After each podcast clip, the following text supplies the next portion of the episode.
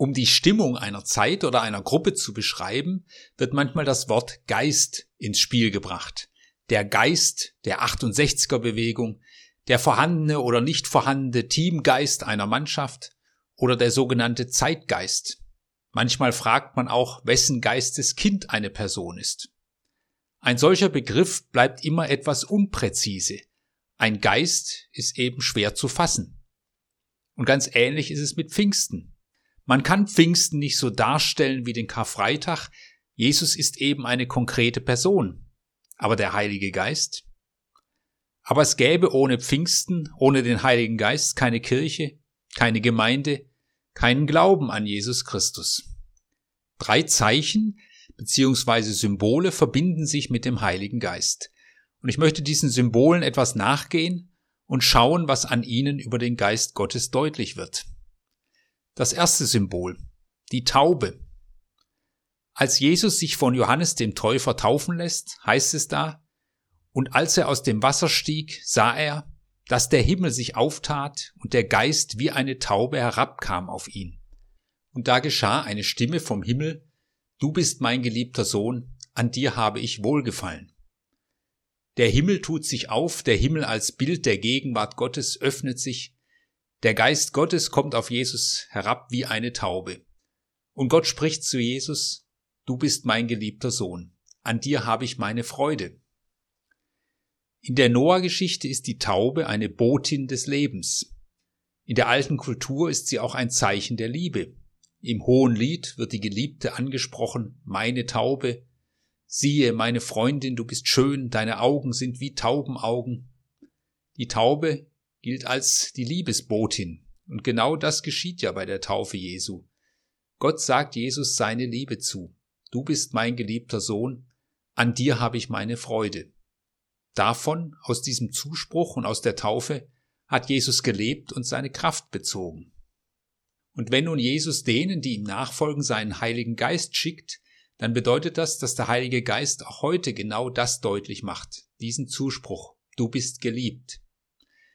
Das kann ich nun so hören, aber dass es mir auch durch und durch geht, dass es wirklich mein Leben trägt, das ist Wirken des Heiligen Geistes. Ohne den Heiligen Geist wird uns die Liebe Gottes nicht deutlich, bleibt sie unklar, undeutlich, weil ich eben Gottes Liebe nicht so einfach aus dieser Welt ablesen kann.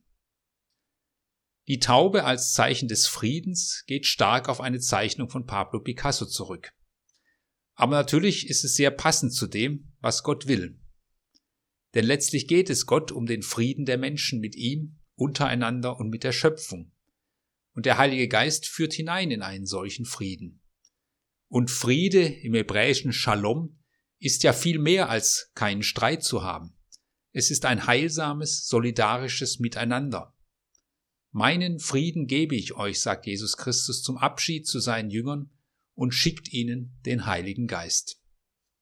Das zweite Zeichen oder Symbol das Feuer. Das Feuer ist ja etwas sehr Ambivalentes. Es hat zwei Seiten. Zum einen ist es nötig zum Leben, es schenkt Licht, Wärme, es ist vielerorts wichtig für die Essenszubereitung. Auf der anderen Seite ist es gefährlich, zerstörerisch. Auch bei Gott hat dieses Bild des Feuers zwei Seiten. Da gibt es die Feuersäule, ein Bild für die Gegenwart Gottes, der sein Volk schützt und begleitet. Und auf der anderen Seite ist das Feuer ein Bild für das Gericht Gottes. Paulus sagt, es wird einmal das verbrannt, was an Taten und Worten nichts getaugt hat im Leben. Jedenfalls ist das Feuer ein Bild für etwas Dynamisches, Kräftiges, Lebendiges. Wir reden davon, dass jemand Feuer fängt, wenn er anfängt, sich für etwas zu begeistern. Wir sagen, jemand ist Feuer und Flamme, jemand ist angesteckt, er brennt für eine Sache. Auf der anderen Seite sagen wir, in ihm oder in ihr ist keine Flamme mehr. Er oder sie hat das Feuer verloren. Und damit meinen wir, alle Begeisterung, alle Lebenskraft ist gewichen. Jemand ist ausgebrannt. In der Pfingstgeschichte, Apostelgeschichte 2, wird es so beschrieben. Es geschah plötzlich ein Brausen vom Himmel wie von einem gewaltigen Wind und erfüllte das ganze Haus, in dem sie saßen. Und es erschienen ihnen Zungen zerteilt wie von Feuer, und er setzte sich auf jeden von ihnen, und sie wurden alle erfüllt von dem Heiligen Geist und fingen an zu predigen in anderen Sprachen, wie der Geist es ihnen gab, auszusprechen. Da kommt ihnen an Pfingsten durch den Heiligen Geist ganz neue Begeisterung ins Herz. Die Jüngerinnen und Jünger werden Feuer und Flamme, werden selbst brennend. Und das Erste, was sie tun, ist, dass sie anfangen, von Jesus zu reden. Sie haben selbst jetzt brennende Zungen bekommen. Der Heilige Geist gibt ihnen die Fähigkeit, nun anderen ins Herz hineinzusprechen. Und es ist etwas Wunderbares, wenn es in einem Leben Begeisterung gibt. Wem alle Begeisterung verloren gegangen ist, der ist arm dran. Die Jüngerinnen und Jünger haben etwas gefunden, für das es sich lohnt zu leben. Bei ihnen hieß das im Ernstfall auch zu sterben. Und diese Begeisterung ist kein kurzes Strohfeuer, sie werden vom Heiligen Geist getragen. Und es ist etwas Wunderbares, wenn Menschen ein Leben lang Gemeinde mitprägen und gestalten und das mit einer Freude. Wunderbar, wenn man begeistert leben kann und des Heiligen Geistes Kind ist. Wenn wir etwas von Gottes Art widerspiegeln, dann auch durch eine Begeisterung und eine Leidenschaft unser Bestes geben zu wollen. Und dies schenkt der Heilige Geist. Daher ist die Bitte um ihn so wichtig. Das dritte Zeichen oder Symbol der Wind. Geist und Wind ist im Hebräischen und im Griechischen dasselbe Wort. Ruach und Pneuma. Auch der Wind hat ja zwei Seiten. Es gibt ihn als zerstörerischen Sturm oder Orkan. Es gibt ihn aber auch als sanften, wohltuenden Hauch. In Israel wurden Paläste gern in den Westen einer Ortschaft gebaut, weil dort der wohltuende, kühlende Wind vom Meer am besten hineinwehen konnte der Wind, der dann auch immer wieder den lebensnotwendigen Regen mitbrachte.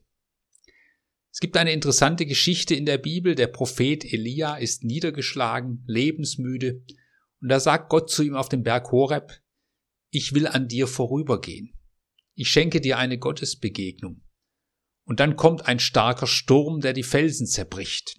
Aber Gott ist nicht im Sturm. Dann kommt ein Erdbeben. Aber Gott ist nicht im Erdbeben. Dann kommt ein zerstörendes Feuer, aber Gott ist nicht in diesem Feuer. Und dann kommt ein leises, stilles Sausen, ein sanfter Hauch. Und Elia spürt nun, jetzt ist Gott da, sanft, wohltuend. So wie das Pusten auf die Wunde bei einem Kind, wo man pustet und sagt, gell, jetzt ist es schon etwas besser. Wir hätten es manchmal gerne, dass Gott wie ein Sturm gewaltig aufräumt auf der Erde. Aber Gott begegnet uns in der Regel nicht so. Und auch der Heilige Geist ist nicht so. Er ist sanft. Wer Ohren hat zu hören, der höre. Und wir müssen lernen, hinzuhören. Und wir werden Gott und dem Heiligen Geist oft im ganz unspektakulären begegnen. Doch es gibt auch das andere, der Wind als etwas Kräftiges, Bewegendes. Ohne den Wind kommt ein Segelboot nicht in Bewegung. Der Wind ein Bild dafür, dass der Heilige Geist auch immer wieder in Bewegung setzt, vorantreibt. Der Heilige Geist ist es, der Paulus und Barnabas zu ihrer ersten Missionsreise bewegt. Der Heilige Geist weist ihnen den Weg nach Europa. Durch den Heiligen Geist geschehen auch immer wieder unerwartete Dinge. Der Heilige Geist hat Unerwartetes ausgelöst in der Kirchengeschichte und positive Entwicklungen. Und wir müssen aufpassen, dass wir dem Geist Gottes nicht zu sehr vorschreiben wollen, was er tun darf und was nicht. Der Geist wirkt im Vertrauten, aber er bringt auch immer wieder Neues, neue Bewegung, neue Begeisterung. Und gut dafür offen zu sein, gut dafür zu beten. Der Wind weht, wo er will. Und so ist es mit dem Geist Gottes auch, heißt es im Johannesevangelium. Der Geist Gottes lässt sich nicht einsperren und das ist gut so. Drei Symbole des Heiligen Geistes.